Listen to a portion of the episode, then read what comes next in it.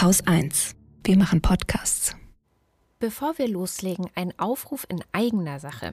Ihr hört gerade die Wochendämmerung und ihr kennt uns nun vielleicht schon eine ganze Weile. Ihr kennt Holger, ihr kennt mich und vielleicht kennt ihr ja auch noch unsere anderen Podcasts. Wir wissen aber nicht wirklich viel über euch und wir wüssten gerne mehr. Deswegen haben wir eine kleine Umfrage aufgesetzt und wir würden uns sehr freuen, wenn ihr euch vielleicht kurz die Zeit nehmt. Ich denke, vielleicht dauert es so fünf bis maximal zehn Minuten. Und es sind auch keine super persönlichen, privaten oder peinlichen Fragen, sondern das Ganze ist einfach nur, dass wir wissen, was ihr gut findet und was ihr nicht so gut findet. Und natürlich ist es anonym und datensparsam. Den Link zur Umfrage findet ihr in den Show Notes.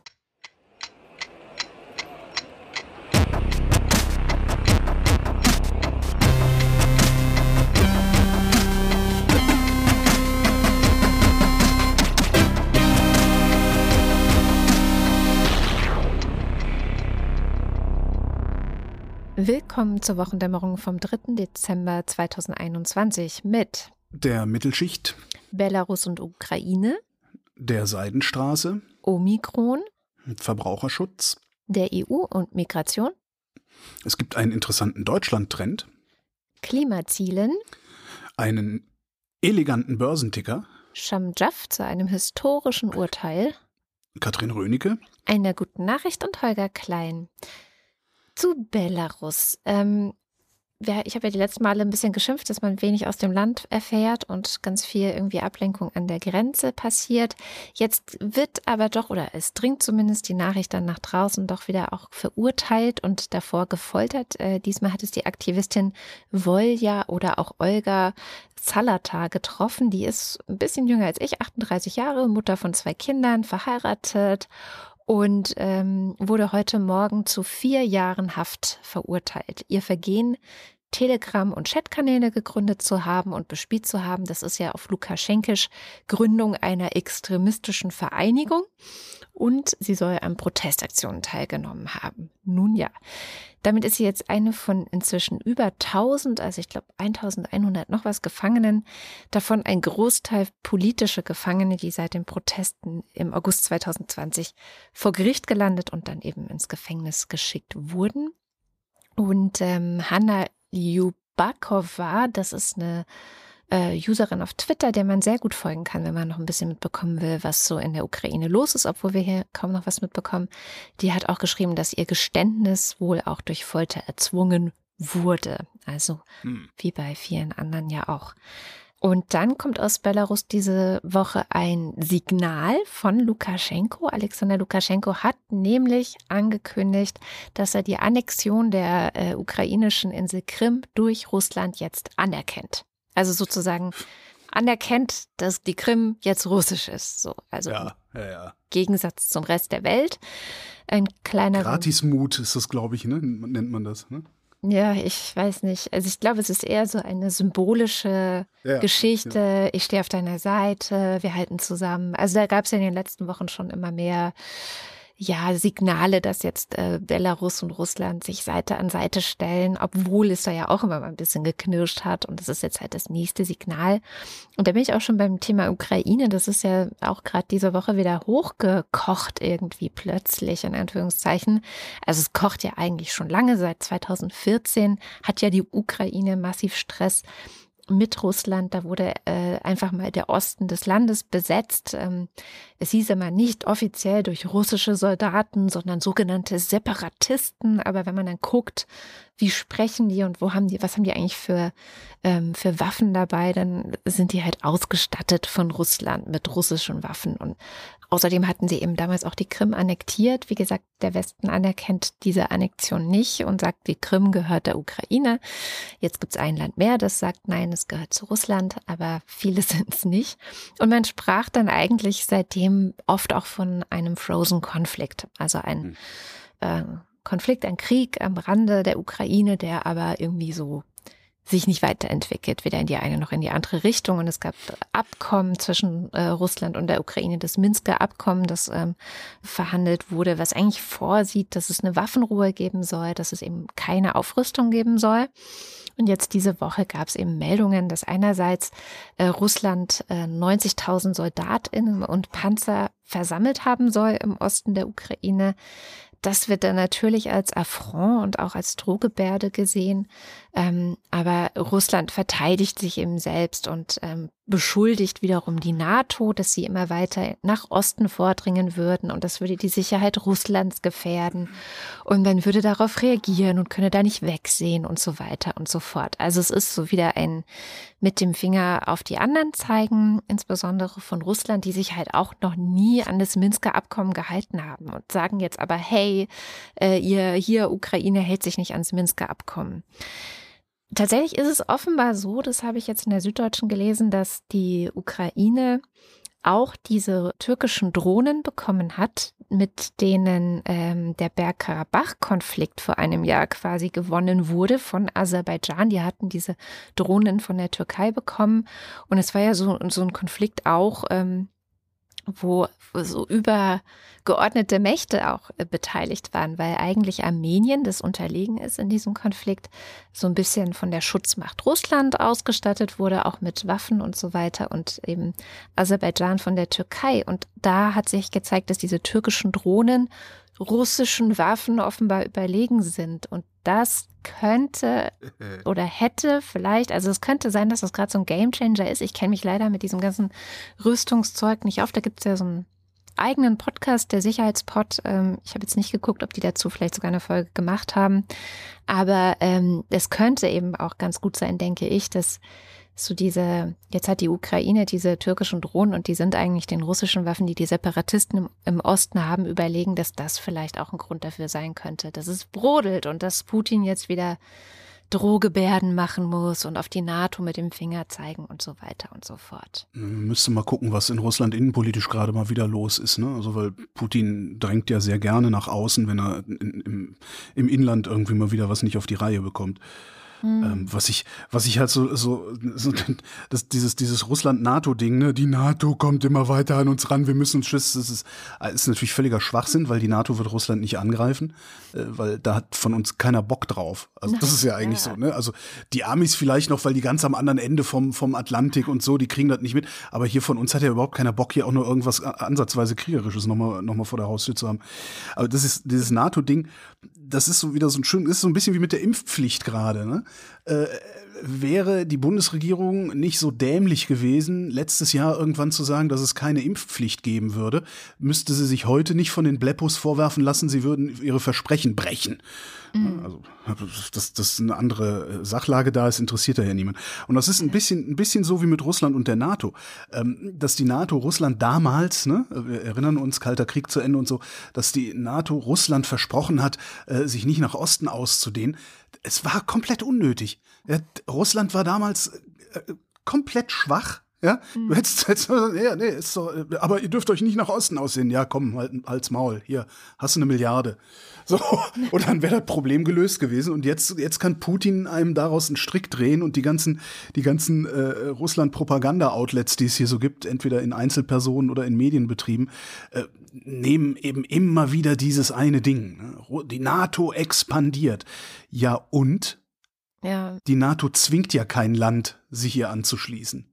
Anders als Russland das äh, mit der Ukraine macht oder Übrigens, zumindest versucht. Sehr interessante Verbindung. Ähm, jetzt habe ich die Zahl natürlich vergessen, aber die, äh, die Beeinflussung äh, gegen Impfung in ja, im Internet, in äh, Internetmedien, in Social Media ist zu einem sehr großen Prozentsatz äh, von russischer Seite ge ja, gelenkt und gesteuert. Also ja, sicher. Also das ist halt, Russland will seit Jahren, wenn nicht seit Jahrzehnten, die Europäische Union destabilisieren. Ja. Das ist halt. Das ist jetzt der neue. Das siehst du halt an allen Pfad. Ecken und Enden, siehst es immer ja. und immer wieder. Und was ich halt ein bisschen schade finde, ist, dass die EU dem nicht wirklich was entgegenzusetzen hat. Also, dass die liberale Demokratie einem solchen Verhalten nichts entgegenzusetzen hat. Weil natürlich könnte man sagen, hier kommt Sputnik, RT Deutsch und wie, wie diese ganzen Buden da heißen, den machen wir jetzt einfach mal den Laden dicht. Aber geht halt auch nicht, weil wo willst du da den Maßstab ziehen, ne? wann du ein Medium abschaltest und wann nicht? Ja, ja. klar. Naja. Naja. Der Deutschland-Trend, Infratest DIMAP für die ARD, ist diesmal wieder ganz interessant. Also ist ja oft, dass da irgendwie so recht uninteressante Zahlen drin sind. Die haben diesmal ziemlich viel abgefragt, unter anderem den Koalitionsvertrag, äh, so einzelne, einzelne Items aus dem Koalitionsvertrag. Mich haben jetzt mal nur die interessiert, wo die Mehrheit dagegen ist. Mhm. Legalisierung von Cannabis für Erwachsene, vereinfachte Einbürgerung, bewaffnete Kampfdrohnen, Wahlalter absenken auf 16 Jahre im Bund.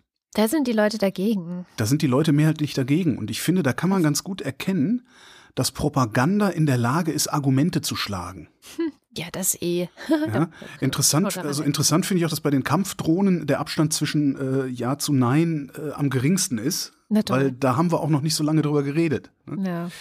Aber Einbürgerung ist ganz klar, ne? Alles Ausländer. Das ist alles ganz schlimm. Also äh, äh, genauso Cannabis, ähm, wobei da ist der Abstand noch kleiner. Er war 47 Prozent halten es für die falsche Richtung, 43 Prozent halten es für die richtige Richtung. Wahlalter absenken halten 65 Prozent für falsch. Was? Krass, ne? Hm. Das ist echt krass. Äh, pro, also überwiegend dafür sind sie beim Vorziehen des Kohleausstiegs. Ja. Das ist nicht wegzupropagandisieren.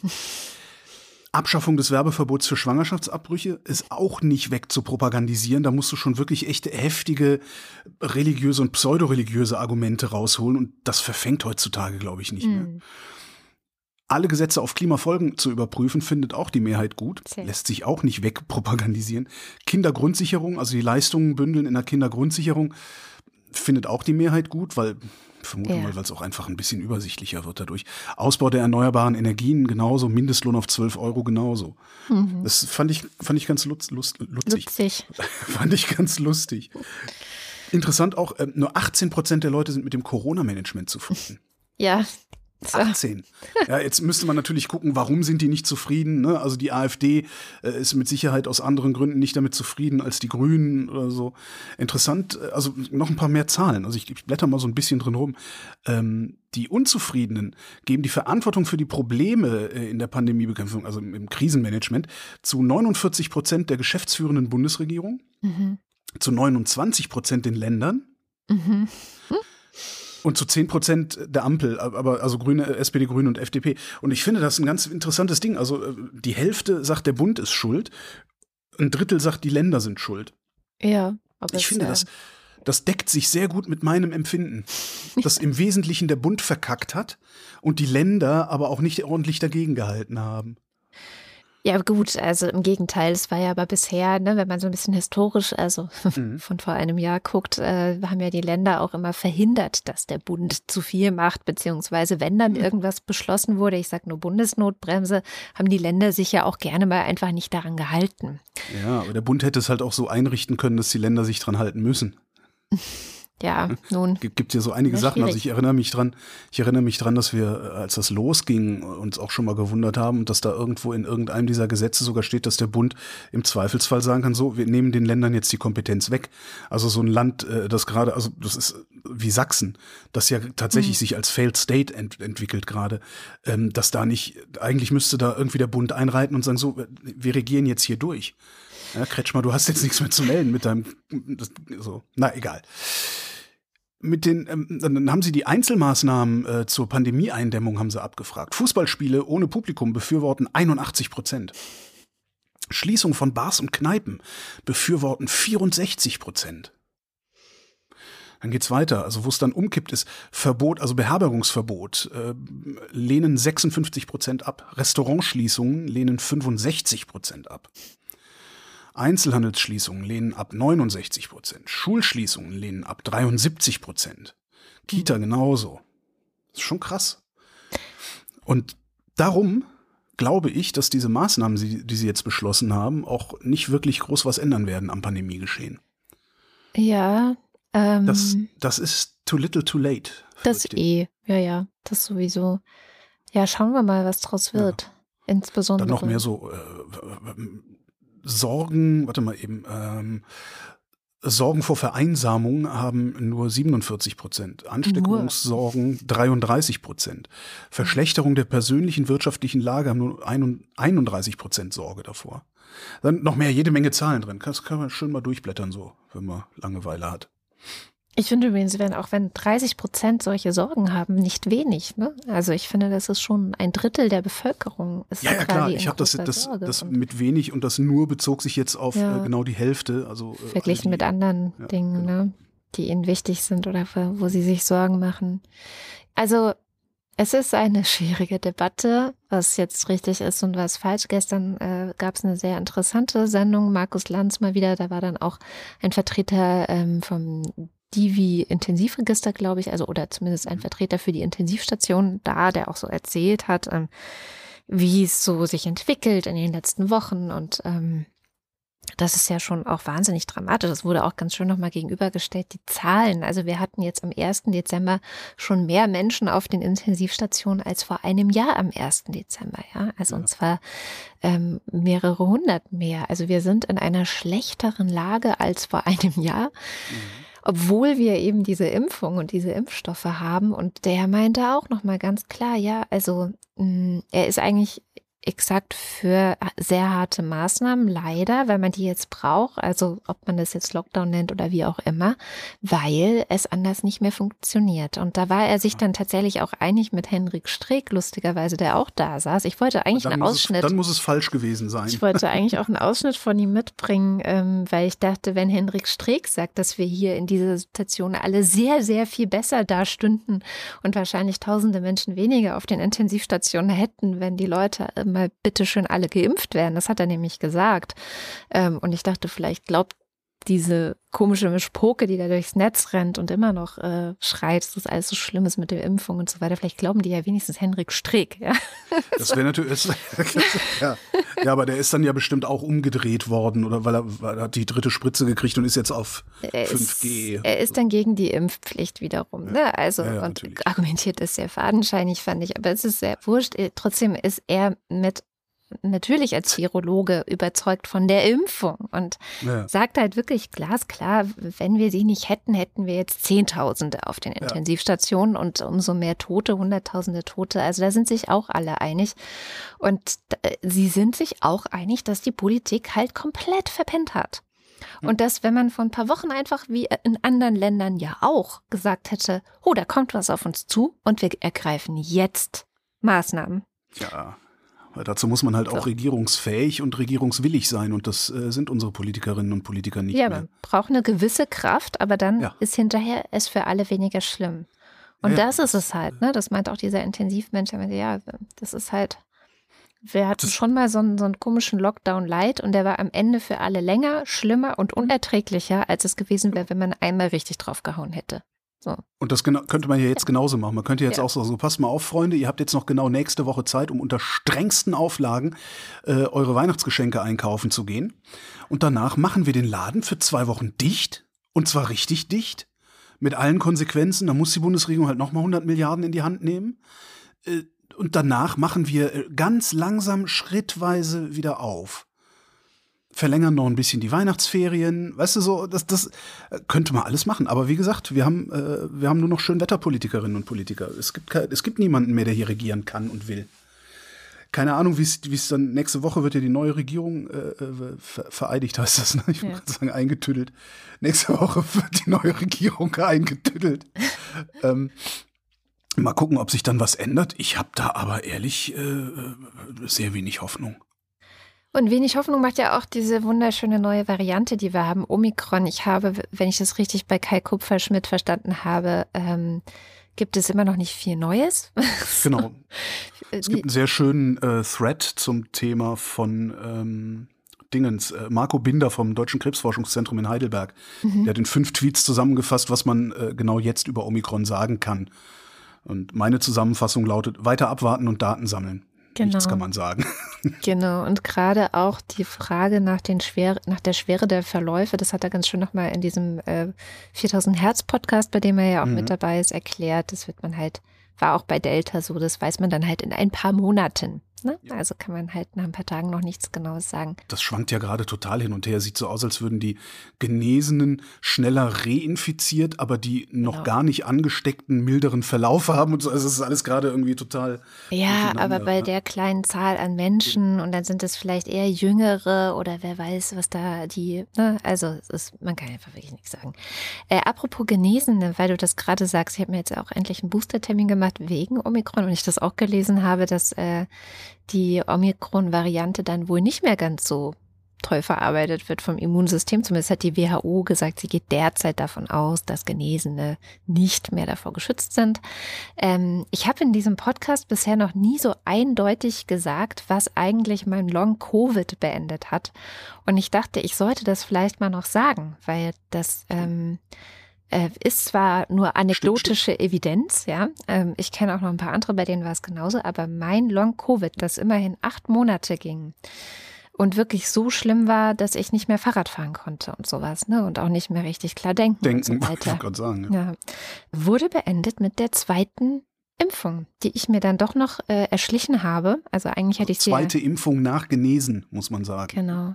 Also das heißt, Politisch gesehen war das eine dritte Impfung schon. Ja. Die war nicht vorgesehen. Ich wurde auch vom Impfzentrum, wo ich es zuerst versucht habe, ohne Termin, das war noch so in dieser äh, Endphase des Impfzentrums in, ähm, in Treptow, äh, in der Arena. Da konnte man einfach ohne Termin hin. Und ich war natürlich ehrlich, wie ich immer ehrlich bin, habe gesagt, ich hatte schon Covid und haben sie mich weggeschickt. Nein, dann gibt es keine zweite Impfung. Aber dann habe ich auf einem Festival eine Impfung bekommen. Das war auch sehr spektakulär. Und dann war das weg. Und ähm, ich habe nochmal geguckt, ob es eigentlich inzwischen jetzt mehr Informationen darüber gibt, wie das ja. ist mit Long-Covid und Impfung und so. Und nein, also ich habe jetzt nichts Neues gefunden und all die Sachen, die schon ein bisschen älter sind, die ich finden konnte, sagen so rund um die 50 Prozent. Also es schwankt um 52, 57, je nachdem, äh, welche Studie genesen nach der Impfung. Aber da steht nie nach der zweiten, weil wir ja auch äh, im Rest der Welt auch Genesene einfach zweimal impfen und das irgendwie so ein deutsches Spezifikum ja, ist, dass man das. Du hast dann ja auch noch das, du hast dann ja auch immer noch das Problem, dass eben weil die Behörden, weil die Impfzentren, die Impfärztinnen und Ärzte äh, so seltsam damit umgehen, weil wir halt eben auch diese STIKO haben, mhm. die sich ja immer weiter ins Abseits manövriert.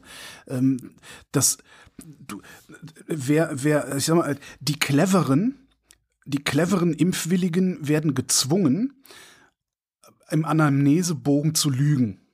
Ja. Und dadurch sind natürlich die Daten, die da rausfallen, eigentlich wertlos, weil du überhaupt nicht weißt, wie viele gibt's denn, die, die äh, sich im Grunde eine, eine dritte Impfung, also eine politisch dritte Impfung erschlichen haben, so wie du, ähm, obwohl es ja kein Erschleichen war, sondern muss man vielleicht auch sagen, damit nicht auch noch Shitstorm Storm kommt. Das war halt eine, das war eine Veranstaltung und Teil der Veranstaltung war am Sonntag ab 12 gibt's No Questions Asked. Impfung für alle. Kommt einfach vorbei, ihr kriegt eine Spritze in den Arm, alles tutti. Keiner, keiner wird euch fragen, keiner wird euch einen Vorwurf machen. Und zur Belohnung so, so, gab es noch ein Bier. Aber ich genau. habe eine Limo genommen. genau, eine Limo oder ein Bier. Und meinen Sie, Sie, Sie auch äh, Impfung? Sag ich, nee, äh, dann kriegen Sie auch keine Limo. naja, das, das, das ist echt ein Riesenproblem. Und ich kenne wirklich viele Leute, die sich jetzt auch haben boostern lassen Mhm. Obwohl sie eigentlich noch nicht dran gewesen wären, die aber gesagt haben, ich pfeife da drauf, jetzt sechs Wochen, sechs Monate zu warten. Ich möchte das so schnell wie möglich haben. Und die dann tatsächlich zum Impfzentrum gegangen sind und gesagt haben, ja, ich habe es mir überlegt, ich wollte mich jetzt doch erst impfen lassen. Ja.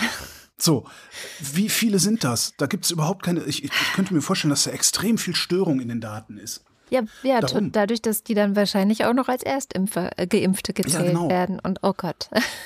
und, dann, und dann ist da auf einmal Long-Covid weg, aber inwieweit fließt das denn dann noch in irgendwelche Studien mit ein, wo die Daten dann vielleicht ein bisschen, also das ist alles. Ja, es ist, es ist auch. Also von also, daher, der Tipp, den du da gibst, den, ich finde den sehr, sehr gut. Also im Zweifelsfall lieber mal politisch drittimpfen lassen. Oder halt mal gucken, was jetzt passiert, wenn alle geboostert werden, weil dadurch werden ja dann auch die, die politisch zweitgeimpft sind, tatsächlich zweitgeimpft. Ja. Also, das ist, das ist kompliziert. es gibt noch eine gute Nachricht zu Omikron. Äh, Wir haben nämlich diese Variante. Ich, ja, es, Entschuldigung, ist, es, es lässt sich leicht aussprechen. besser als nie. Nie. Nie. Ähm, Es ist aber auch irgendwie eine traurige und paradoxe Nachricht. Äh, dank Omikron hat die EU-Kommission jetzt offenbar erkannt, dass diese ganze Sache wirklich erst dann vorbei ist, wenn es für alle vorbei ist. Ich mache ja seit Anfang des Jahres quasi Campaigning für diese Initiative, äh, die diesen TRIPS-Waiver erwirken will. Also dass das TRIPS-Abkommen in Sachen äh, Patente für äh, medizinisches Material im Rahmen von Corona, äh, dass diese Patente eben ausgesetzt werden und dass auf der ganzen Welt Lizenzen für solches Material und dazu zählen dann halt auch Impfstoffe genutzt werden können, da wo sie überhaupt genutzt werden können und dass man damit eben dann arbeitet. Also, dass alle, die den Impfstoff herstellen könnten, das auch dürfen, ohne teure Patentgebühren zahlen zu müssen. Und da hat die EU bisher massiv gemauert. Ähm, man sieht dann, dass die Pharmalobby wahrscheinlich recht stark ist. Hat jetzt nicht sogar nur die EU zum Schluss? Also selbst, Ja, selbst ja. die USA haben doch gesagt, Genau. man sollte da jetzt langsam, oder? Ja, Biden hat auf jeden Fall sehr schnell eingelenkt, nachdem er dann im Amt war. Ähm, jetzt hat offenbar aber auch die EU-Kommission ein Einsehen und möchte innerhalb der WHO darüber sprechen, wie sich Zwangslizenzen, also das ist das, worüber wir sprechen, dass man sozusagen die Firmen zwingt, ärmeren Ländern Lizenzen zu geben ähm, unter, und das ist halt noch die Frage, was das dann für Bedingungen wären, also ob es einfach günstiger ist oder ob dann die dafür entschädigt werden, was auch immer, aber sie wollen darüber reden, wie man das umsetzen kann, ähm, dass eben auch ärmere Länder diese Impfstoffe herstellen können, wenn sie es denn Das ist können. unglaublich, ne? Es, also, also, ja. Weil es ist ja auch, was auch alle, die immer schon dafür waren, gesagt haben. Solange nicht, es nicht für alle vorbei ist, werden Ja, dann da eben. irgendwelche Varianten halt ausgebrütet. Und ja, Vor allen Dingen darf ja meinetwegen, dürfen die Eigentümer der, der Firma Biontech, die Aktionäre der Firma Pfizer und Moderna und so, die dürfen meinetwegen alle unermesslich reich werden. Ja. Aber reicht's denn nicht, wenn die auf meine Kosten unermesslich reich werden? Ja. Muss das dann auch noch auf Kosten von irgendeinem Typen in Mali sein? Natürlich. Das reicht doch, wenn die auf meine Kosten im, im Geld schwimmen. Da, da haben die doch schon genug. Das ist, was ich nicht verstehe. Dieses, äh, ja, ich, äh, nee, ich verstehe das nicht. Ist doch okay, dann werdet doch reich an, am, am, am Geld der, der westlichen Länder, der Industrienationen. Stopft euch damit die Taschen voll, aber den anderen gebt es zum Selbstkostenpreis. Was Moderna ja, glaube ich, macht, ne? Moderna macht das? Nein, Macht Moderna hat das doch nicht? Moderna hat doch gemauert, als jetzt gerade äh, gesagt Dann war es wurde, Astra, ne? Astra war Astra- äh, Astra hat das billig. Astra hat die Patente, glaube ich, sogar wirklich auch freigegeben. Und Okay. ähm, nee, Moderna war gerade, als gesagt wurde, jetzt wird hier nicht mehr BioNTech verimpft, sondern Moderna. Das lag an Moderna, weil die nämlich äh, dagegen sind, dass innerhalb des COVAX-Programms ihre Impfstoffe in andere, in ärmere Länder ausgeliefert werden. Die verbieten das vertraglich. Gibt, es gibt anscheinend Verträge, die äh, Deutschland geschlossen hat mit Moderna, die verbieten, dass wir das machen. Deswegen drohte Moderna zu verfallen. Also übrige Impfstoffe von BioNTech haben wir einfach in das COVAX-Programm gespendet. Das heißt, BioNTech ging an COVAX. Mhm. Moderna blieb liegen und deswegen musste dann irgendwann der Gesundheitsminister sagen, so jetzt, bevor das verfällt, müssen wir jetzt das erstmal verimpfen. Und da gab es ja einen Hm. riesen Aufschrei und so, aber das liegt tatsächlich an Moderna. Ich, Geil, oder? bin ja mal, ich bin ja mal gespannt, was ich kriege. Ich habe am Montag meinen, meinen äh, Booster-Termin. Ja, Ähm, ich bin mal gespannt, was ich kriege. Also ich habe den Termin gemacht für Biontech, ja. weil mein, mein anderes war Moderna und ich habe irgendwo gelesen, am besten, wenn du Moderna hattest, nimmst du Biontech, dann ist es noch ein bisschen besser. Und wenn du Biontech hattest, nimmst du als nächstes Moderna, dann ist es noch ein bisschen besser. Aber eigentlich ist egal. Und ich habe mir jetzt den Termin für Biontech geholt und danach kam dann erst, äh, ja, aber jetzt müsst ihr alle Moderna nehmen oder so. Ich bin mal gespannt, was passiert. Also ob, ob die das dann austauschen oder ob die äh, Zähne knirschend äh, mir dann das Zeug reinspritzen, obwohl ich es nicht brauche. Mal gucken. Eine Am, wichtige am liebsten wüsste ich ja gerne noch, wie lange man da ansteht, obwohl man einen Termin hat. Ich weiß noch, als ich mich hab in, ähm, im Impfzentrum in Tegel impfen lassen, da habe ich eine Stunde gestanden, obwohl ich einen Termin hatte. Oh. Und da war Sommer. ja, da war schön Wetter. Ähm, schön Wetter anstehen. Hier eine wichtige Infos habe ich noch äh, zum Thema Tests. Das verlinken wir. Bei Spektrum gab es nämlich einen ausführlichen und ich finde super deprimierenden Vergleich zu Schnelltests. Äh, wie sicher sind die bei hoher Viruslast und bei sehr hoher Viruslast? Stellt sich raus, unsere sind bei hoher Viruslast gerade mal noch zu 52 Prozent äh, korrekt, korrekte Positivanzeige. Also auch scheiße. Naja. Das, Schlimmste fand ich ja, dass da äh, noch nicht mal mehr äh, geringe Viruslast abgefragt wurde, sondern Nee. einfach nur, äh, das muss schon schlimm sein.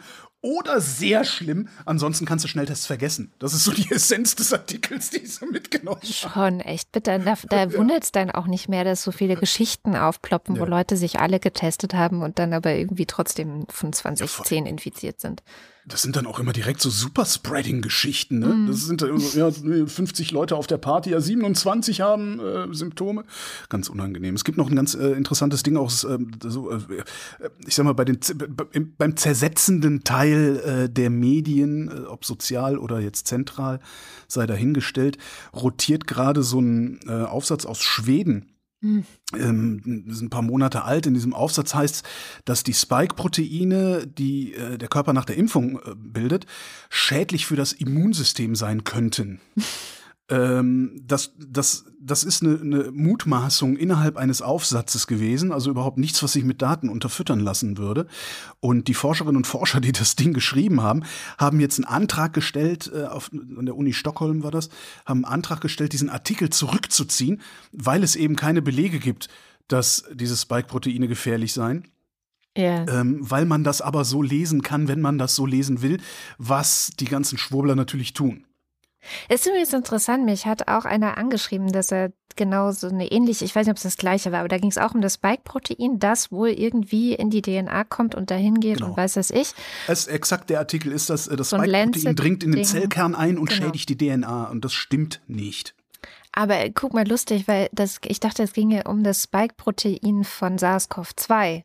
Nee, so stand es aber in dem Artikel, den ich erhalten habe. Es war so ein Lancet-Ding und da stand eben das Spike-Protein von SARS-CoV-2 geht in den und so weiter. Und dann habe ich so gedacht, naja, also wenn das Coronavirus das kann, dann ist es doch eher ein Grund für den Booster und für die Impfung als dagegen, weil man möchte das dann ja in möglichst geringen Mengen im Körper haben und nicht in äh, sich immer weiter replizierenden riesengroßen Mengen. Und ich meine, es ist mhm. ja immer noch das Argument, weil auch irgendjemand in den Kommentaren schrieb, wir hätten ja bei dieser Impfdiskussion so getan, als ginge es nur darum, die Impfung und die Infektion zu vergleichen.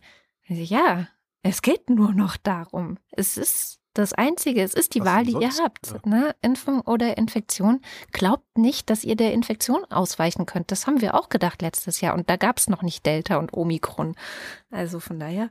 Genau, ja, das ist, äh, ja, da bin ich jetzt ein bisschen irritiert, aber gut. Wollen wir uns mal die Mittelschicht angucken? Hm. Die Mittelschicht. Die Bertelsmann-Studie, äh, die Bertelsmann-Studie, die Bertelsmann-Stiftung hat eine ähm, Studie zur Mittelschicht mal wieder gemacht, machen die ja häufiger. Erste Frage ist natürlich, wer ist eigentlich die Mittelschicht? Die Mittelschicht sind diejenigen Singles, ich habe es jetzt nur für Singles rausgeknüppelt, mhm. ähm, diejenigen Singles mit einem monatlichen verfügbaren Einkommen, also Nettoeinkommen, von 1500 bis 4000 Euro. Das ist die Mittelschicht. Mhm. Hm? Die Mittelschicht ist, also das ist eine, also die so 144 Seiten lang die Arbeit äh, auf Englisch. Es gibt 30 Seiten Highlights auf Deutsch. Also je nachdem, wer was lesen will, also wer wie viel Zeit hat, könnt ihr euch dann den entsprechenden Link klicken in den Show Notes. Und es gibt auch noch eine Präsentation auf Deutsch.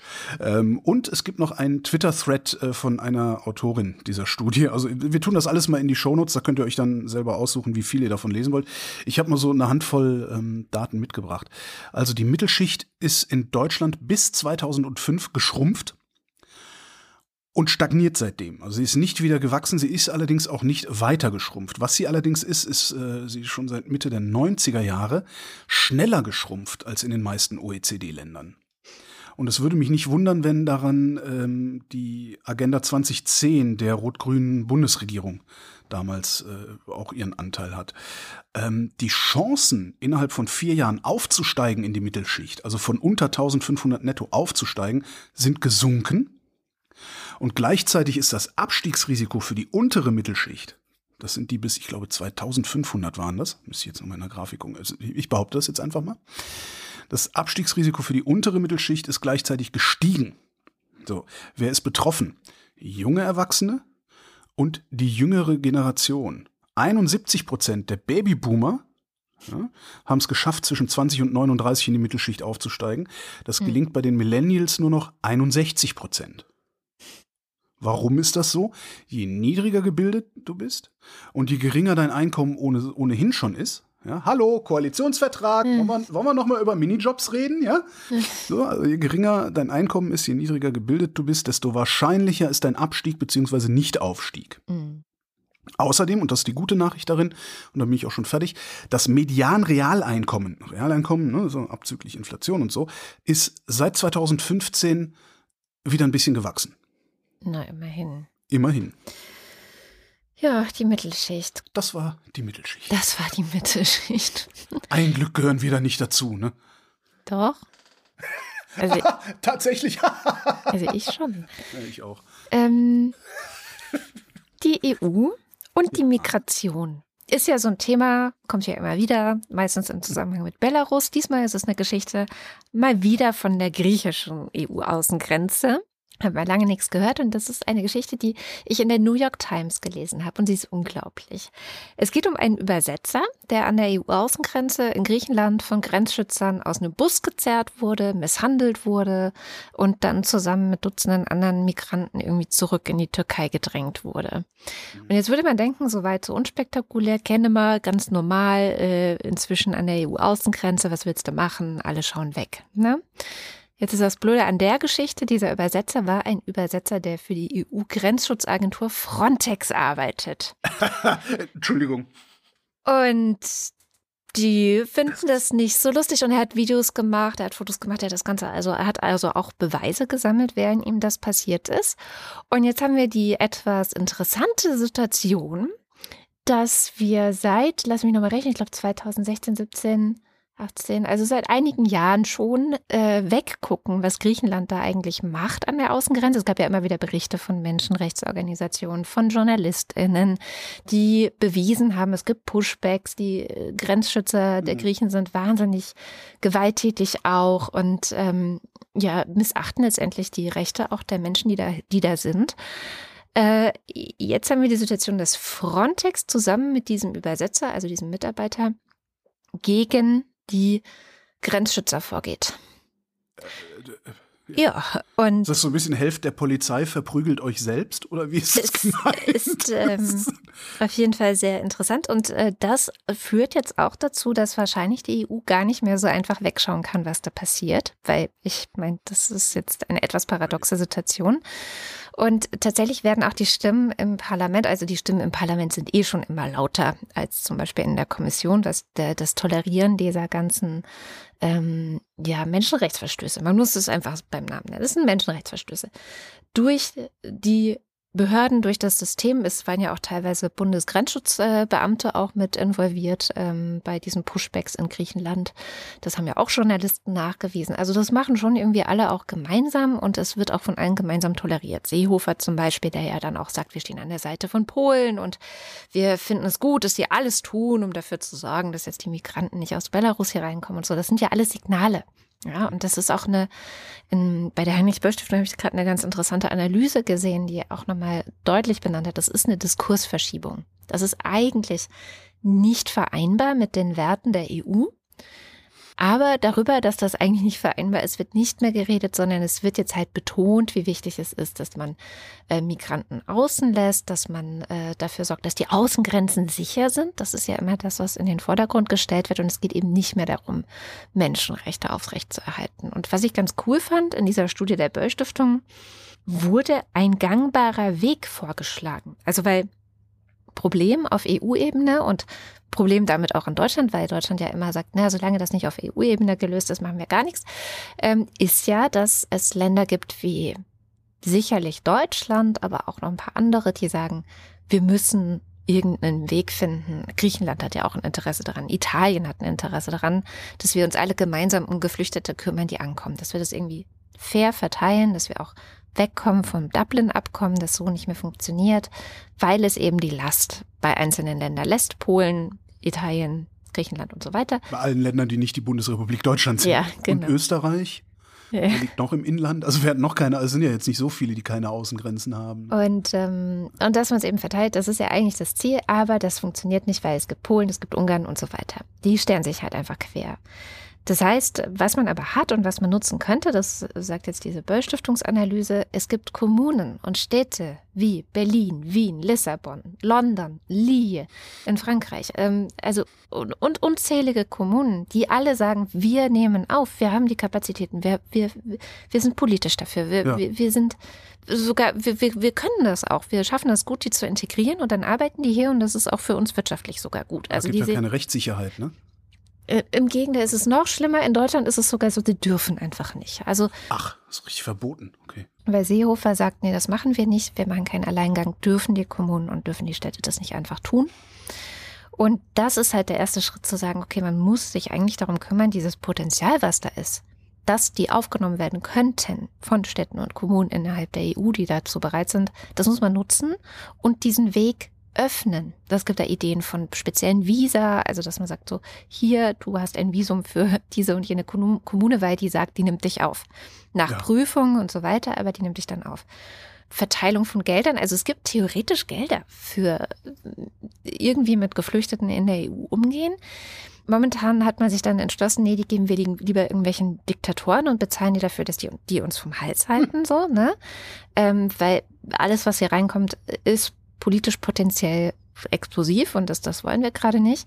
Aber man könnte gerne auch umschichten und sagen, so hier, ähm, wir unterstützen diese Kommunen und Städte darin, dass sie die aufnehmen. Und man kann natürlich dann auch viele leuchtende Beispiele schaffen. Ja, also uns zeigen, guck mal, äh, diese Kommune nimmt ihr auf und das funktioniert super und die wachsen alle zusammen. Und außerdem schaffen wir es so als EU auch wieder, uns an die Menschenrechte zu halten, die wir uns mal auf die Fahne geschrieben haben. Ja, aber die sind uns doch eigentlich egal, oder? Ich das glaube ich nicht. Es ist nur so schwierig geworden durch den Druck von rechts. Ja, okay. Ich glaube aber nicht, dass sie uns egal sind. Also ich glaube, dass jemand wie, ich glaube ernsthaft, dass jemand wie Ursula von der Leyen wahnsinnig mit den Zähnen knirscht nachts wegen dieser Geschichte. Weil ich glaube schon, dass sie eine anständige Person ist eigentlich. Aber es ist, funktioniert halt nur sehr schwer, da irgendwie weiterzukommen. Ist eine schöne, schöne Analyse, verlinke ich natürlich auch. Wer wird denn eigentlich, also ich meine, die, die, der, der Flaschenhals oder der Bremsklotz scheint ja tatsächlich dieser äh, gehässige Innenminister zu sein, den wir da haben. Ja. Der ja schon seit vielen Jahren auch so ist. Also ich, yeah. ne, ich erinnere nur an die, an die Kasernierung von äh, HIV-Infizierten. Oh wow, jetzt bist du sehr weit zurückgegangen. Aber ich, ich bin sehr weit zurückgegangen, aber ich glaube, dass äh, jemand, der damals so drauf war und heute so drauf ist, da ich sehe da ein Kontinuum. Also ich habe nicht mhm. das Gefühl, dass äh, äh, Seehofer mit seinen 69 abgeschobenen am seinem 69. Geburtstag, dass ich, ich habe nicht das Gefühl, dass der irgendwann mal ein milderer Mensch geworden ist, ähm, sondern immer schon, äh, das war, was man immer so als Hardliner bezeichnet, was ich aber irgendwie eigentlich den total falschen Ausdruck finde, weil da geht's ja um Herzlosigkeit. Ähm, ja. Jetzt ist der der Flaschenhals. Wer wird denn nächster Innenminister oder nächste Innenministerin? Wissen wir das eigentlich schon? Ich habe überhaupt nicht mehr hingeguckt, was da so passiert. Ja, ich dachte, ich gucke mir das dann nächste Woche an. genau. hier in einem Artikel. Weil, weil die SPD hat sich ja noch nicht entschieden mit ihren, äh, mit ihren Personalien. Mal ja. gucken. Also man kann halt nur hoffen, dass wir dann äh, im Innenministerium eine Ministerin oder einen Minister bekommen, ähm, die ja ein bisschen mehr Herz hat und da vielleicht auch aus diesem größeren Herz ein bisschen mehr Pragmatismus ableitet, weil so kann es ja nicht weitergehen. Ja, ja. Das kann natürlich Horst Seehofer egal sein. Ja, der geht demnächst in Rente und dann weiß ich nicht, 15 Jahre später vielleicht in Torf. Äh, dem, dem kann Schnurz sein, was, was, also, was, was die Nachwelt äh, über ihn erzählt. Ja, also ich glaube, mit so jemandem wie Helmut Kohl ist der letzte Politiker verstorben, dem es überhaupt noch darum gegangen ist, wie er in den Geschichtsbüchern steht. Ähm, aber wenn wir da jetzt vielleicht irgendwie was Jüngeres als äh, an die Spitze des Innenministeriums kriegen, so jemand, der vielleicht gerade mal 50 ist oder sogar noch jünger, gibt es ja vielleicht noch ein bisschen eine Hoffnung, dass sich da jemand überlegt, ja, Moment mal, ich muss ja auch noch 40 Jahre in dieser Welt verbringen. Mhm. Äh, ich versuche jetzt mal das Problem so zu lösen, dass wir nicht in 15 Jahren äh, Selbstschussanlagen an unseren Außengrenzen haben müssen, weil die kommen ja trotzdem immer weiter. Die hören ja nicht auf, einfach zu kommen. Das ist ja utopisch. Das werden dann wahrscheinlich auch nicht weniger. Ne? Ja. Natürlich nicht. Ich bin echt gespannt. Und wie kommen sie? Sie kommen über Straßen russische Industrieüberleitung jetzt. Mhm. Ähm, China haben wir ja schon häufiger gehabt, auch hier in der Sendung. Äh, China äh, arbeitet an der neuen Seitenstraße, die Belt and Road Initiative nennt sich das. Das ist äh, ja im Grunde ein, ein Handels-, ein Infrastrukturnetz zwischen China und mittlerweile über 60 Ländern in Afrika, in Asien und Europa. Äh, was sie da machen, ist halt, sie bauen Straßen, sie bauen äh, Schienenstrecken, sie ertüchtigen Häfen, Flughäfen. Also es ist nur halt ein großes Infrastrukturnetz. Ähm, das Problem an dieser Seidenstraße ist, und das kann man sich, äh, wenn man sich so Afrika-Berichterstattung vor allen Dingen mal so anguckt, ähm, überall da, wo äh, so Seidenstraßenprojekte in Afrika aufschlagen, profitiert fast ausschließlich China davon. Es arbeiten vergleichsweise wenige lokale Mitarbeiterinnen und Mitarbeiter in diesen, in diesen Firmen, die da dann aufgemacht werden, mhm. sondern überall nur Chinesen. Und vor allen Dingen ist das Geld, was die Chinesen da investieren, das sind ja Kredite. Die, die verschenken das ja nicht. Die wollen eine Gegenleistung dafür haben. Das heißt, äh, wer bei der neuen Seidenstraße mitmacht, gerät relativ zügig, abhängig davon, wie viel Geld äh, im, im Land sowieso vorhanden ist, äh, schneller oder langsamer, in Abhängigkeit mhm. zu China. Und vor allen Dingen ist es halt politische Abhängigkeit. Ist, letztendlich ist das Außenpolitik, was die da machen, nur halt ohne, dass sie Flugzeugträger schicken, so wie wir das aus dem Westen gewohnt sind.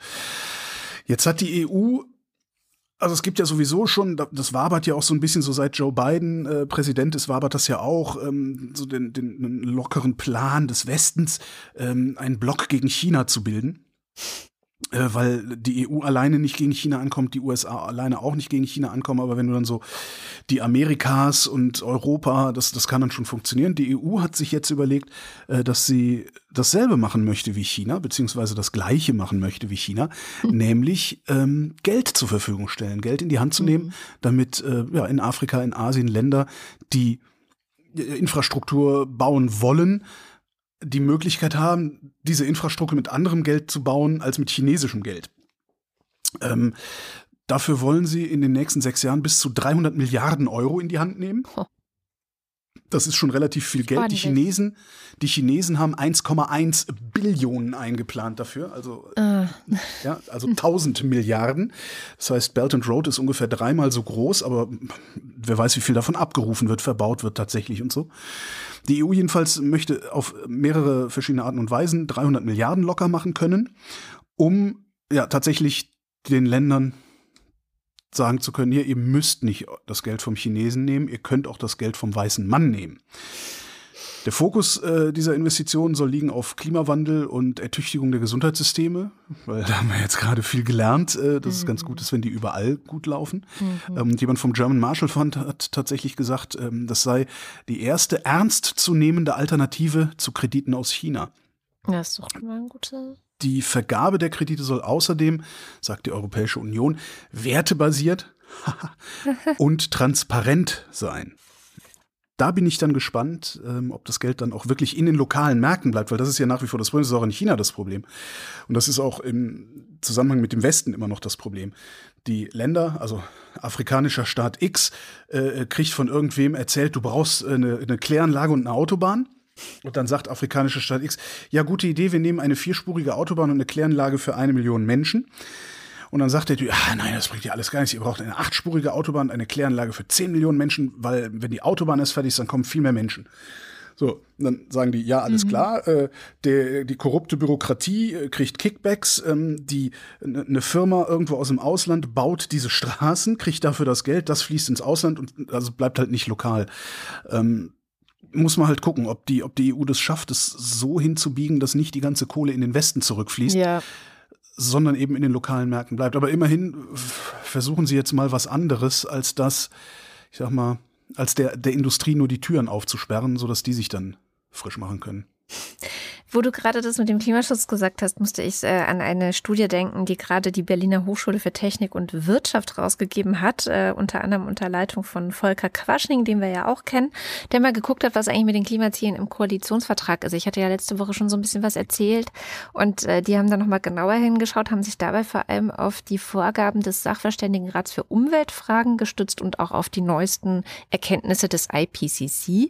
und sind zu dem Schluss gekommen, dass es natürlich nicht reicht, sondern dass hier eine äh, dass es eine Klimaneutralität irgendwann zwischen 2030 und 2035 braucht. Im Koalitionsvertrag steht 2045, dass wir das also alles nicht schaffen. Und daraufhin hat ähm, äh, ich glaube, die Tagesschau war es, die das gemacht hat. Also zumindest habe ich auf tagesschau.de den Artikel gefunden. Die haben dann mal nachgefragt bei den Grünen, die ja nun äh, an der Regierung sind, was sie dann eigentlich dazu sagen. Und die Grünen haben auf die Frage, die halt, äh, ne, das betrifft eine Studie von der äh, Hochschule, Technischen Hochschule in Berlin, haben sie gesagt, sie legen anders als Fridays for Future nicht das Konzept des äh, CO2-Budgets pro Kopf zugrunde, was tatsächlich diese Studie auch getan hat. Ähm, weil dann müsste ja Deutschland bereits 2030 CO2-neutral sein. Ja, ähm, darum geht's doch. Und die USA, die USA äh, in gut vier Wochen. Deswegen das ist auch interessante Information ist, ne? So, ja, das äh, ist, Vergleiche sind immer schön, ja. ja ähm, essentiell sei aber eine aktive Klimaaußenpolitik, die etwa Technologiesprünge, insbesondere in Schwellen- und Entwicklungsländern, ah. ermögliche. Es ist also, was du gerade erzählt hast, ist die Ausrede der Grünen dafür, dass sie nicht früher klimaneutral werden. Technologiesprünge. Geil, oder?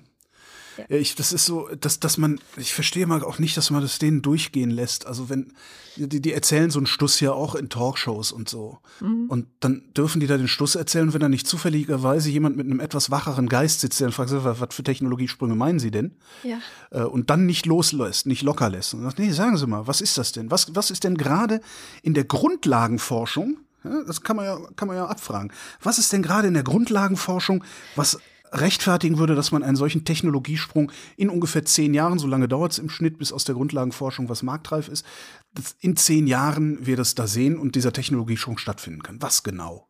Ich, ich und darauf werden die keine Antworten wissen. Als jemand, der gerne Mathe mag, jetzt habe ich mich Mathematik, ich bin ja keine Mathematikerin. Ist doch egal, Frau Dr. Rönecke. Ähm, aber ich mag Mathe. Und da, da, bin ich ja immer schon so skeptisch, weil ich sage so, ey, wir haben gerade äh, hier in Deutschland einen durchschnittlichen CO2-Fußabdruck von elf oder zwölf oder so ist es, glaube ich. Und ähm, in Schwellenländern und Entwicklungsländern liegt er ja unter dem globalen Durchschnitt von 3, weiß ich nicht. Mhm. Ähm, und wenn die jetzt alle unser, all unser CO2 einsparen soll, wie soll das eigentlich gehen? Also wenn die ihren CO2-Fußabdruck reduzieren würden, landen die vielleicht bei 1 oder so. Ja, und bleiben pro Nase, die dann 2,2 freigemacht haben, die kriegen wir dann. Und weil es ja. mehr, äh, äh, ich würde gerade sagen Chinesen, aber das funktioniert so schon nicht, aber nee, weil es mehr Chinesen gibt als Deutsche, äh, ist, ist die Bilanz dann trotzdem gut. Ja, ja. Das haut halt aber mathematisch das, auch nicht hin. Ja.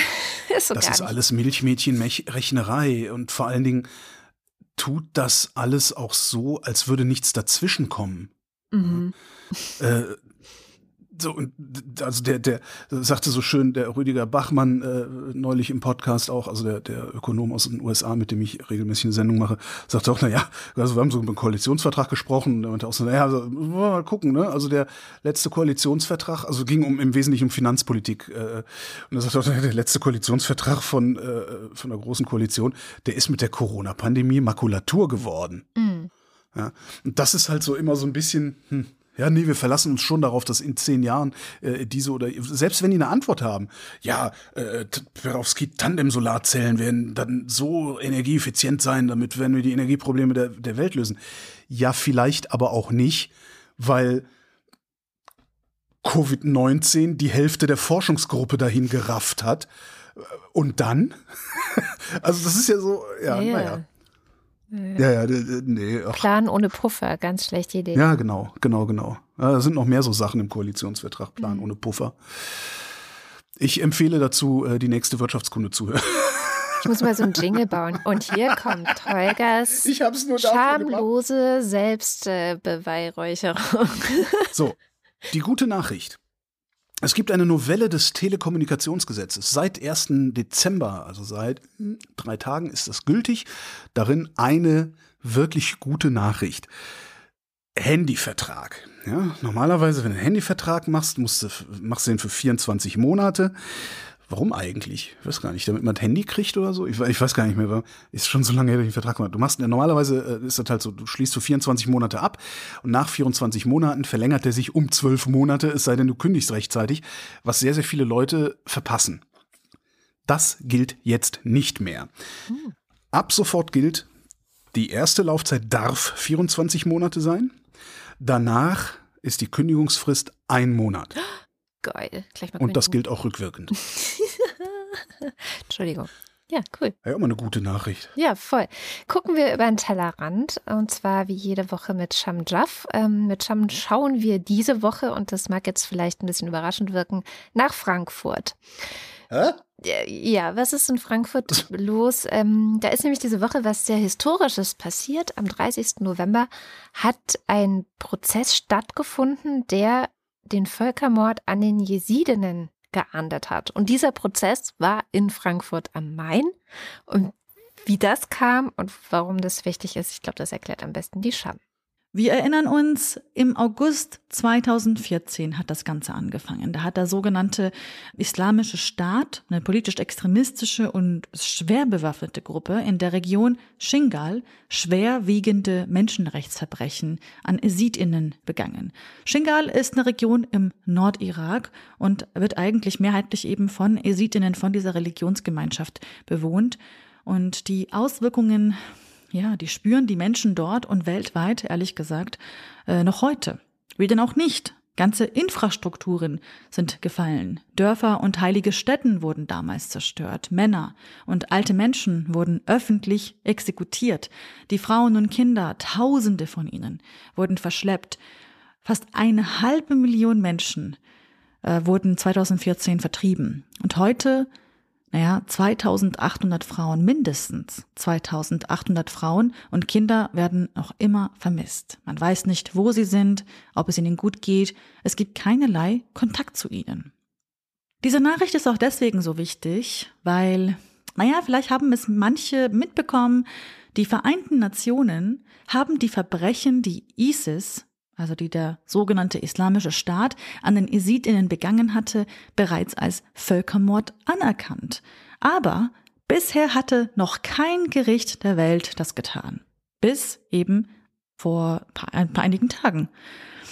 Um was geht es in dem Prozess? Es geht äh, konkret um den Prozess von einem Mann namens Taha al-J. Ich sage den Namen jetzt nicht ganz. Am Oberlandesgericht, also am OLG in Frankfurt am Main. Er ist Angeklagter im Prozess um den Tod eines fünfjährigen jesidischen Mädchens im Irak und wurde nun jetzt zu lebenslanger Haft verurteilt und muss zusätzlich der Mutter des Mädchens, das ähm, umgekommen ist, Schadensersatz in Höhe von 50.000 Euro zahlen. Der Angeklagte hielt unter anderem zwischen Juli und äh, September 2015, also für einige Monate, eine Jesidin und ihre Tochter als Sklavinnen und hat sie misshandelt. Die Richter haben ihn jetzt des Völkermordes und eines Kriegsverbrechens äh, mit Todesfolge schuldig gesprochen. Und er hat auch nicht alleine gehandelt. Vor ungefähr einem Monat, da wurde auch seine frühere Ehefrau Jennifer W. in einem separaten Prozess zu zehn Jahren verurteilt. Sie hat gemeinsam mit ihm gehandelt und unter anderem wurde Jennifer W. auch für den Tod dieses fünfjährigen kleinen Kindes schuldig gesprochen.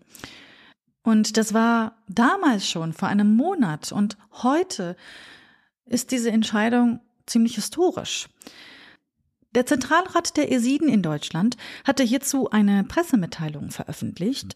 Die Vorsitzende Semfira Dlovani hat das Urteil begrüßt und sagte, ich zitiere direkt, das ist eine gerechte und angemessene Strafe. Wir kämpfen seit langem dafür, dass unserem Volk durch Gerichte Gerechtigkeit widerfährt.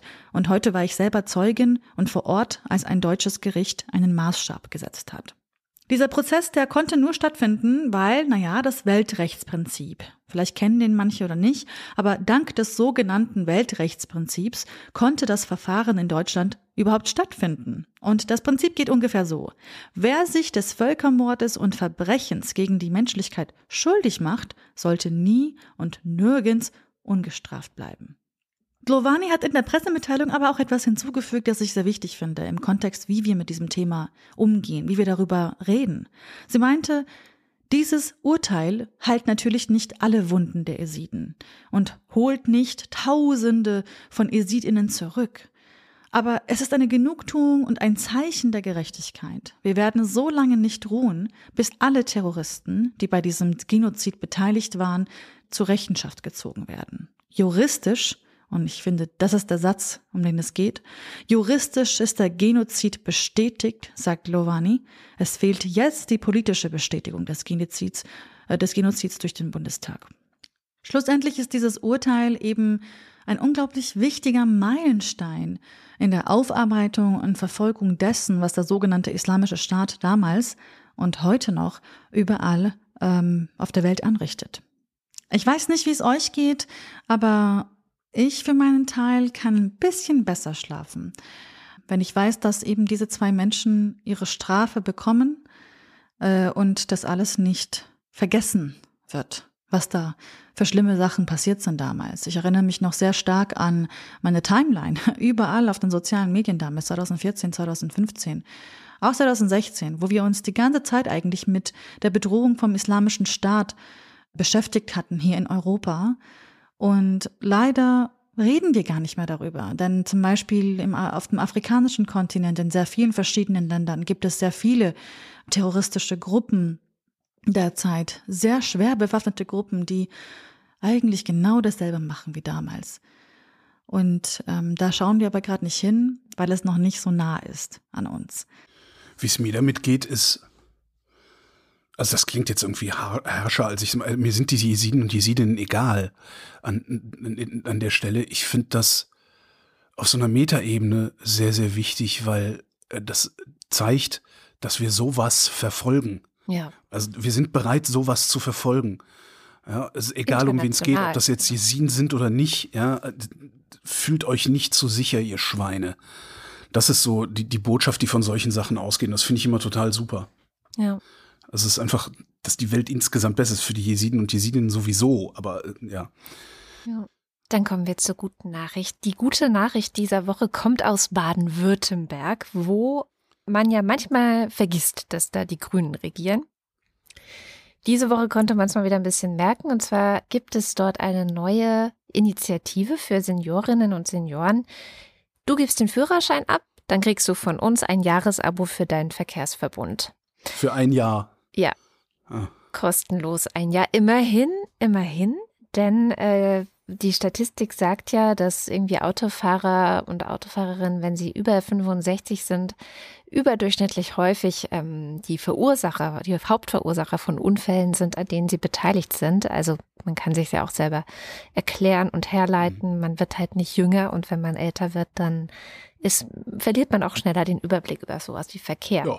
Jetzt ist es tatsächlich leider nur auf ein Jahr begrenzt und leider auch nur in 14 Verkehrsverbünden. Also es ist jetzt nicht in ganz Baden-Württemberg, aber immerhin und es ist ein Anfang. Und ich kann mir vorstellen, dass es vielleicht einen ähnlichen Effekt haben könnte wie ja, weiß ich nicht, ähm, sowas wie äh, Väter, die nicht nur zwei Monate, wie es immer so schön heißt, Vätermonate Elternzeit nehmen, sondern auch wirklich mal ein ganzes halbes Jahr allein äh, sich um ah. das Baby kümmern dass sie ja meistens dann merken, oder es macht halt was mit ihnen und sie merken, dass sie das eigentlich wollen und sie machen halt danach mhm. auch weiter. Und natürlich, was auch noch fehlt, was auch so ein bisschen die schlechte Nachricht an der guten Nachricht ist, ist, dass es überhaupt genug Busse und Bahnen gibt, sodass es eine ernsthafte Alternative für alte Menschen ist, umzusteigen. Also die fallen ja, ja nicht aus Spaßauto, sondern viele, weil sie gar keine andere Möglichkeit haben auf dem Land. Ja, aber die, die halt doch eine andere Möglichkeit haben, ja. werden damit vielleicht schon mal motiviert und das ist ja schon mal was. Das denke also, das ist, ist ja immer, wie ich auch immer sage, lasst uns doch erstmal die Städte autofrei machen und wie wir dann das Land autofrei kriegen, können wir ja unterwegs uns noch überlegen. Man kann sich sowieso immer alles unterwegs überlegen. Ja, Manchmal ist es das Wichtige, überhaupt irgendwo mal anzufangen. Ja. Mhm. Sehr schön. Und damit zum Börsenticker. Montag. Schnäppchenjäger an der Wall Street. Dienstag. Omikron verschreckt die Anleger. Mittwoch. Omikron erreicht die USA. Donnerstag. US-Börsen auf Erholungskurs. Freitag. Anleger fürchten nicht nur Omikron. Das ist ja schon sehr dominant diese Woche, dieses Omikron. Anscheinend, ja. Ich sehe da so in meinem Kopf ist dann so ein Virus, was so eine so ein Börsenchart vor sich herjagt. Ja, es ist halt sowieso die, die, diese, also klar, das sind natürlich meistens Überschriften, wobei es yeah. bei, bei Börsenberichterstattung äh, tatsächlich in, in, auch in der Tiefe der Beiträge oft sehr, sehr lächerlich wird. Da wird halt anthropomorphisiert, was das Zeug hält. Mm. Die Börsen verhalten sich wie Personen. Das ist ja. also. Diese ganze Sprache rund um diese Berichterstattung ist, ich finde die sowas von lächerlich. Das ist unglaublich. Da steckt viel Fantasie drin in diesen Kursen. Ja, ja. Kommen wir zum Faktencheck. Heute wieder mit Nandor Hulverscheid. Hallo Nandor. Ja, hallo. Interessante Sendung. Was hast du denn die letzten zwei Stunden noch so gestöbert, gefunden, ergänzt, korrigiert? Ja, zu stöbern gab es da einiges, weil ihr ähm, ja bei ein, zwei Themen auch so wieder so ein bisschen so einfach so ins Überlegen gekommen seid. Und das, das ist ja dann immer spannend für mich. Und ich versuche es jetzt einfach mal. Also, ihr hattet ja euer wiederkehrendes Thema Belarus auch heute wieder in der Sendung und da habt ihr darüber gesprochen, dass da jetzt offenbar der Lukaschenko, ja, sehr nutzt halt so diese Spannung zwischen Russland und der Ukraine, um sich ein bisschen an Putin ja, sich Putin anzunähern, hat gesagt, er erkenne die Krimia als russisch an. Und dann gab es da noch diese Geschichte, dass wohl sowohl die Ukraine als auch Russland ja wieder an den Grenzen Militär zusammenziehen. Und was da jetzt wohl los ist, dann hattet ihr so zwei Fragen formuliert, nämlich eigentlich will, Russ will Putin damit nicht wieder von innenpolitischen Problemen ablenken. Und da habe ich mal geguckt, gut, bin jetzt kein Russland-Experte, ich kann kein Russisch, aber ich habe zumindest mal geschaut, finde ich denn Hinweis, was denn aktuell vielleicht ein innenpolitisches Problem sein könnte, von dem man aktuell ablenken möchte, wenn man Putin wäre. Und da habe ich geschaut bei TV Dost, ähm, das ist zu finden im Netz unter tvrain.ru, das ist also ein russisches Medium, das muss man sich übersetzen lassen. Aber ich habe die selbst mal besucht in Moskau und meines Wissens sind die ein bisschen unabhängiger und haben auch so einen schönen Warnhinweis auf der Webseite, wo steht, Achtung, diese Nachricht wurde von einem ausländischen Agenten erstellt. Ich glaube nicht, dass sie das freiwillig auf der Webseite haben. Und auf jeden Fall schreiben die, schreiben die unter anderem eine jüngere Nachricht, ist da vom, vom dritten, glaube ich sogar, ähm, dritten zwölften, ist, ja, in Teilen von Sibirien wird offenbar die Kohle zum Heizen knapp selbst in Regionen, wo teilweise wohl auch Kohle abgebaut wird. Und das ist ja vielleicht dann zumindest ein Hinweis dafür, dass ihr nicht ganz ins Blaue geraten habt. Die andere Frage war, ähm, die hattest du gestellt, äh, Katrin, ja, ähm, vielleicht hat Russland nach diesem Konflikt um Bergkarabach ja Sorge, dass die Ukraine jetzt mit modernen türkischen Militärgerät, also vor allem Drohnen, bei möglichen Kampfhandlungen Vorteil hätte, weil ja Aserbaidschan gegenüber Armenien da wohl einen Riesenvorteil hatte. Und ich habe da mal für die Shownotes rausgesucht, es gibt tatsächlich eine Ausgabe des äh, Podcasts Sicherheitshalber, also von Experten zu dem Thema. Da kann sich sicherlich Interessierte mal genau informieren. Hier an der Stelle nur kurz. Ich habe da einen Beitrag vom Center for Strategic and International Studies gefunden. Das ist so ein Think Tank, dem werden gute Verbindungen zur US-amerikanischen Rüstungsindustrie nachgesagt. Ich sage mal jetzt oh. positiv, die sind auf jeden Fall mehr im Thema als ich. Und die schreiben eben, schreiben eben, ja, äh, moderne Drohnen haben sicherlich diesen Konflikt mitentschieden, insbesondere auch eben auch das angesprochene türkische Drohnenmodell. Das hat aber zum Teil mit den Features der Drohnen zu tun, aber nicht nur, sondern auch damit, dass Armenien eben hauptsächlich ältere Luftabwehrsysteme im Arsenal hat, teils noch aus Sowjetzeiten. Die sind natürlich konzipiert für ganz andere Bedrohungsszenarien und eben damit auch besonders verletzlich gegenüber halt Angriffen, für die sie nicht gedacht sind. Und das sähe jetzt natürlich in einer anderen Konfliktsituation zwischen anderen Konfliktparteien, die eben vielleicht da modernere Abwehrsysteme haben, wieder anders aus. Ja, und dann etwas weiterführend äh, zum Thema Russland hatte Holger äh, noch eingeworfen. Ja, die NATO hat doch mal Russland nach dem Fall des Eisernen Vorhangs versprochen, sich nicht nach Osten auszudehnen. Ich kann jetzt hier an der Stelle nicht aufklären, ob es dieses Versprechen wirklich gab. Ich habe aber auf jeden Fall sehr schnell ähm, feststellen können, dass das eben umstritten ist. Das ist, möchte ich hier deswegen einmal deutlich sagen. Und es gibt dazu äh, unter anderem einen guten Text bei Radio Free Europe, wo eben nicht nur Protagonisten der westlichen Seite dazu eben zitiert werden. Ja, und das zeigt eben, dass es äh, sehr nebulös ist. Ähm, und auch unter anderem wird da, glaube ich, Gorbatschow zitiert, der eben sagt, es hat dieses Versprechen, sich da aus, nicht in der Form auszudehnen, nicht gegeben. Tatsächlich gibt es auch, das hat Holger jetzt im Nachgang noch gefunden, einen Faktenfinder von heute vom der Tagesschau, die sich genau diese Frage, ob die NATO das Versprechen gebrochen hat, auch vorgenommen hat. Das verlinken wir dann auch noch. Ja. was, sag, was sagt denn der Faktenfinder? Nicht, dass er das komplette Gegenteil von dem sagt, was ich sage. Nee, also es ist sehr differenziert und sehr lang. das ist immer das Problem auch, das ich manchmal hier habe mit diesen Themen kann man leider jetzt nicht zu einem Satz zusammenfassen. Ja.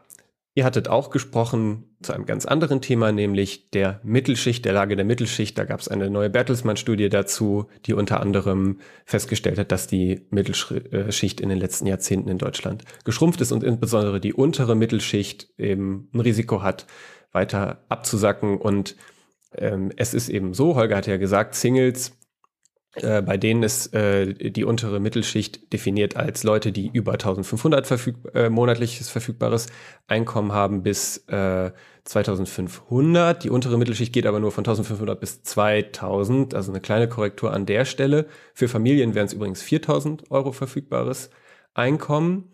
So, und um das einfach nochmal kurz zu erklären, äh, wie haben denn die Forscher entschieden, welche Einkommensgrenzen jetzt als Mittelschicht, als mittleres Einkommen zählen? Und zwar haben die sich eben das mittlere Einkommen, das Medianeinkommen angeschaut und dann sagt man eben, da gibt es so OECD, Festlegungen für, weil die OECD dazu auch mal eine große Studie gemacht hat und man sagt, dass oh, die untere Mittelschicht, das sind die Leute, die haben zwischen 75 und 100 Prozent des mittleren Einkommens und dann darüber noch 100 bis 150 Prozent, 150 bis 200 Prozent sind mittlere und obere Mittelschicht und dann darüber kommt dann dementsprechend die obere Einkommensschicht und eben unter den 75 Prozent wäre die untere Einkommensschicht. Genau, dann müsst ihr nicht selber alle in diese Riesenstudie gucken, falls ihr euch das gefragt habt.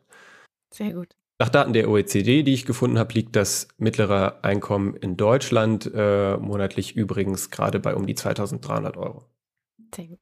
Ihr hattet zum Thema Corona auch noch einiges in der Sendung heute. Unter anderem habt ihr, weil es da den Deutschland-Trend auch viele Fragen zu gab, darüber gesprochen, hat denn jetzt der Bund oder haben die Länder Schuld an den Versäumnissen in der Bekämpfung der Corona-Pandemie? Äh, und dann hatte Holger noch eingeworfen, ja, warum geht man denn nicht zum Beispiel in Sachsen hin als Bundesregierung und regiert da einfach mal durch? Der Bund kann doch den Ländern per Gesetz da Kompetenzen nehmen. Stand das nicht irgendwo? Ähm, das ist natürlich jetzt für mich ein zu großes Brett gewesen in der kurzen Zeit. Ich habe da aber sehr große Zweifel dran, denn die Kompetenzen der Länder sind ja äh, teilweise bis aufs Grundgesetz da eben zurückzuführen und das kriegt man ja nicht so einfach aus dem Weg, erfahrungsgemäß. Deswegen ist das vielleicht mal ein Thema für einen eigenen Podcast auch an der Stelle. Und falls irgendwelche Politologen und Politologinnen uns zuhören, die da genau Bescheid wissen, schreibt es auch gerne mal in die Kommentare. Ja. Vielen Dank, lieber Nando, und bis zum nächsten Mal. Danke, bis zum nächsten Mal. Und damit sind wir am Ende der Sendung. Und wie immer am Ende der Sendung sagen wir vielen, vielen Dank, dass ihr diese Sendung überhaupt möglich macht.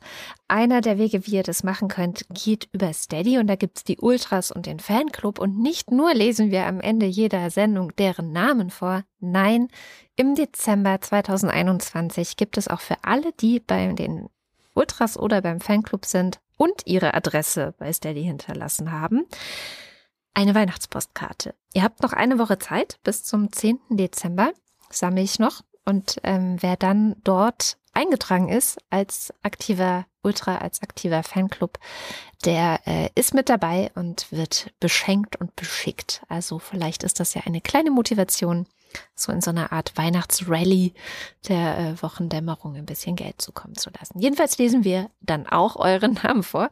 Äh, und das kommt jetzt. Dins 1. Guido Baulich. Alexander Bonsack gibt nicht auf mit dem Sauerteig. Als Trost gibt's Kroketten mit Rahmsoße. Ey, Bonsack, dann such dir doch mal jemanden, der einen Sauerteig hat, der funktioniert und lass dir von dem was geben und guck mal, ob du den weiter gezüchtet kriegst. Wenn, wenn der von alleine nicht gärt, äh, ist vielleicht deine Wohnung zu steril oder weiß der Geier was. Rahmsoße. Mm, Marc Bremer. Mit Pilze. Oliver Delpi. Franz Mirs Fahrt. Andreas Freund. Erik Fröhlich. David Hasenbeck. Der Schieber hat die Postbenachrichtigungskarte gefressen. Adrian Hauptmann. Katharina Höll. Matthias Johansen. J. Kästner. Olaf Kock und Fiete, der freut sich, wenn Katrin oder Holger ihm was pfeifen. Fiete. Komm, Fiete. Fiete, komm. Oliver Krüger. Fiete, fass! Ich sehe meine Rechte nicht beschränkt oder bedroht. Ich sehe mich bedroht durch Rechte und Beschränkte. Lieber glaube ich Wissenschaftlern, die sich auch mal irren, als Irren, die glauben, sie seien Wissenschaftler. Sehr schön. Heiko Linke. Ernest Linker. Wing Commander Lord Fleshards Hausmusik. Lost and found my mind, but only for a moment. All my crimes are safe beneath my heart. Ah, The Smiths. Müsli, Müsli, Miam, Miam, Miam. Robert Nieholm. Bye bye Schneidezahn. Aufruf an alle Hörer. Geht zur Zahnreinigung. Parodontose ist kein Spaß und schleicht sich unbemerkt in eure Kiefer. Jetzt habe ich oh ja. Angst. Und, und dann wird's chronisch und dann ist Mach gleich mal einen Termin zur Das macht überhaupt keinen Spaß. Also ernsthaft, kümmert euch um eure Zähne, ähm, weil wenn es dann zu spät ist, ist es nämlich zu spät. Rufus Platus.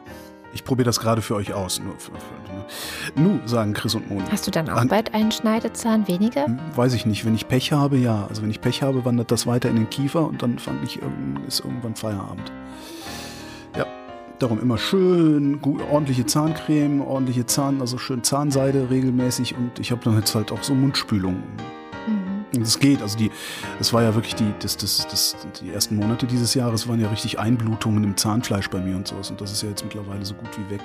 Wo wir ja auch so ein bisschen das Virus im Verdacht hatten, ne? Ja, Aber kann man nicht wissen. Zumindest sagte mein Zahnarzt, dass er, dass er ein paar Parodontose-Fälle hat, die auch ähm, Covid-19 hatten. Aber Hm. das, ist, das wird auch sowas sein, das wird auf ewig eine, dann, dann so, ein, so eine Spekulation bleiben. Ja. mal. Das stimmt. So, also du kennt, man kennt dann irgendwie so sieben Leute, die hatten mal Covid-19 und haben Parodontose und könnte Mhm. sein, dass da ein Zusammenhang ist. Aber am Ende ist das äh, von der, ich sag mal, von einer, einer ähm, Erkenntnisqualität wie, äh, ja, äh, äh, seit, seit der Impfung masturbiert mein Kind immer so viel. Also das ist, weißt du, Okay. Ja, also ich, ich erwähne das in der Regel nicht, dass ich, dass ich, dass, Dass das nach masturbierst, Covid-19. Also mein Zahnarzt meinte, das ist halt auch, wahrscheinlich war dann einfach das Immunsystem mit allem anderen beschäftigt, Mhm. der Körper mit allem anderen beschäftigt und darum konnte dann die ohnehin schon schwelende Parodontose äh, richtig zugreifen. Also ich vermute, das ist eher so über Bande ein Zusammenhang, wenn überhaupt. Jörg Schecki schaut in der Liste nach unten und da steht Anita Schroven, Elias Seichter. there's hope, there's always hope. Mostetechi mampft Stollenkonfekt? Ach so, mit. Marzipan. Ja, Stollenkonfekt mit Marzipan umstellt Fra, nein, Pfeft, Trollette, das Muff, darf Muff natürlich, Holgi, heitere Tro, Trockentraum, Toilette, der ist, das ist nicht konsistent. Mostetechi. Ich kann das nicht, wenn das nicht konsistent ist, nicht lesen. Heifen. So. Joachim Urlas, Äh, Jens Viehweg, Bernd und Froschi Wehmöller, Justus Wilhelm, Jule und Sebastian, womit wir beim Fernsehen Julie sind. und Sebastian, Verzeihung. Nico Abeler, Wer unbedingt auf sein eigenes Volk stolz sein will, sollte Imker werden. Alle andere Wege führen zu Hass statt zu Honig. Scheiß dir da, my friend. Alles wird gut mal am Ende. Why do you go away und so. Volker Arndt, Anja und Jan aus Bielefeld. Johanna Bächle. Kati backt aus Corona-Frust auch Sauerteigbrote. Ich back mehr. die ja, weil sie geil sind. Johannes Bauermann. Äh, Thomas Bauer. Kleiner etymologischer Tierexkurs. Das Wort Rind bedeutet ursprünglich vermutlich so viel wie Gehörntes. Mir fällt gerade auf, dass Rind ein unglaublich blödes Wort ist. So ungefähr wie Rumpf. Mm. Florian Beisel. Oben. Simone Blechschmidt. Bibi Blocksberg. Markus Boslett. Um teilzunehmen, brauchen Sie keinen teilzunehmen. Klaus Breyer. Daniel Bruckhaus. Martin Bucher. Muli Banji. Clemens Langhans und Christoph Henninger. Christoph Henninger und Clemens Langhans. Klima statt Börse vor acht. Gian-Andrea Konzett. Die Interessensgemeinschaft zur Klärung des Verbleibes der von Holger avisierten Trockentrenntoilette dankt für die Klärung des Sachverhaltes und gibt seine Auflösung bekannt. Kann bitte mal jemand Holger ein Hörbuch einlesen lassen? Dann, das kommt dann auch auf meinen Wunschzettel. Travel John Urinbeutel Taschen WC mit Super Absorber. Das Werkwerf-Urinal ist klein verpackt. Der eigentliche Beutel steckt zum Transport im Füllstutzen, der sowohl für Männer als auch für Frauen passt. Eigentlich muss da so Werbemusik drunter, ne? Cristiano del Tauscho. Aber dann sollten wir auch Geld dafür nehmen. Boku wa Tentaku und so weiter. Drittimpfung fetzt und bringt Anerkennung in der Schweinebande. Kleine Hunde, die Reichen essen ihren Nachtisch nicht. Andreas Dietzel. Na, du auch hier? Ein belegtes Brot mit Schinken, ein belegtes Brot mit Hai. Was ist rot und schlecht für die Zähne? Ein Ziegelstein. Postkartenliebhaber Enno. Nico Erfurt. Stefan F. Claude van Kauser. Matthias Flader. Erste Kerze, Flamm, Flamm, Flamm. Oliver Förster. Olli Frank. Der Freibierfred. Markus und Julia freuen sich über jede neue Folge. Mariana Friedrich. Wolfgang Fröhlich. Helge Georg. Sabine Gielen. Bärbel Grothaus. Miriam und David grüßen Samson. Sally der Pinguin grüßt alle, die sie kennen. Ricardo Gatter, F und H, Simon Heckler, Silke Hartmann, Jan Heck, Sven Hennissen, Katharina Herbst, Ralf Herbst, Nils und Hilke. RETTUNG. Hier könnte Ihr Name stehen. Ach, das Wort, worauf am Ende er das wird, was er gewesen. Ach, er läuft und bringt Behände, wärst du doch der alte Besen. Immer neue Güsse bringt er schnell herein. Ach, und hundert Flüsse stürzen auf mich ein. Wer das hier liest, ist viel klüger als ich. Lars ist vom Versagen der Politik entsetzt und trinkt jetzt Mai Tai. Andreas Jasper, der ratlos zurückbleibt. Philipp Kaden, Arne Kamola, Alexander Klink, Markus Krause, Magali Kreuzfeld, Felix Kronlage-Dammers, Pia Kronquist, Thomas und Corina, Oliver Kohlfink, Sebastian Lenk und Henry Vize, Detmar Liesen, Nico Linder, Florian Link. Jogi Löw, Mein Name ist Ipsum, Lorem Ipsum, Sabine Lorenz, Sabine Lorenz Ipsum, René Ludwig, Macho und Mäuschen, Martin Meschke, Robert Meyer, Nevermind, Kleine Hunde Miam Miam Miam, Johannes Möller, Lordium Mondkind, Die Mulle, Johannes Müller, Celine Neubig, Thorsten W. Noll. Boris Perner, Stand da nicht auch irgendwann mal Celine W. Neubig? Oder macht mein Gehirn gerade Mist? Nee, ja, das ist Nee, dein okay, Gehirn. das- mein Gehirn ist Mist. Mhm. Mistgehirn. Nora Hoffmann und Peter Schmäler. Jochen Philipp, Sebastian Quapp, Volker Rachow, der Raketenmann. Wilhelm Reich, Reinhold Remscheid. Milena Robbers, Christian Rohleder. Markus Römer, Anna Roth. Sven Rudloff, Ruth Rutz. Jürgen Schäfer, Christian Schmidt. der Schommi, Susanne Schulze. Anton Hofreiter als Verkehrsminister sicher besser als Andreas Scheuer. Tja. Jetzt wird's der Wissing. ey. Hm. Hallo, ich bin Troy McClure. Sie kennen mich vielleicht aus Lehrfilmen wie Rauchen Sie sich schlank und mehr Selbstvertrauen, Dummkopf. Verdammt, ich habe Atem holen müssen. Chip, chip, chip und chap. Theresa Sievert. Abracadabra, Hokus, Krokus, Luxus, Locus, Simsalamibim. Birgit Sobich. Jens Sommerfeld, Im Übrigen bin ich der Meinung, dass Nationalismus keine Alternative, sondern eine Katastrophe ist. Christoph Staffel, Marie Stahn. Christian Steffen, Christian Steif-Glied. Christian fragt nach der Trockentrenntoilette Stein. Hundewelpen sind aufgebraucht und ihr habt noch immer nicht Omnibus FM unterstützt. Let's go for Katzenbabys. Ihr habt es nicht anders gewollt, Stein. Da ist aber auch äh, Luft geholt jetzt. Sabine Stein. Echt? Nicht? Verdammt. Klar. Thomas Stein. Trockentrenntoilette Stein. Philipp Steinkopf. Holger Steinmetz. Suse und Martin Stöckert. Michael Sümenek. Claudia Taschow. Moritz Timm. Mr. Dipp. Respekt setzt immer Intelligenz voraus und da fängt bei vielen das Problem schon an. Anna und Gregor sind hoch erfreut, denn sie. Martin Unterlechner. Martin Unterlechner, auch du. Greta van Vleet. Jan von Winkenreue. Yannick Völker. Stefan Wald. Andreas Waschk. Yes, we are all individuals. Who controls the British Crown und so.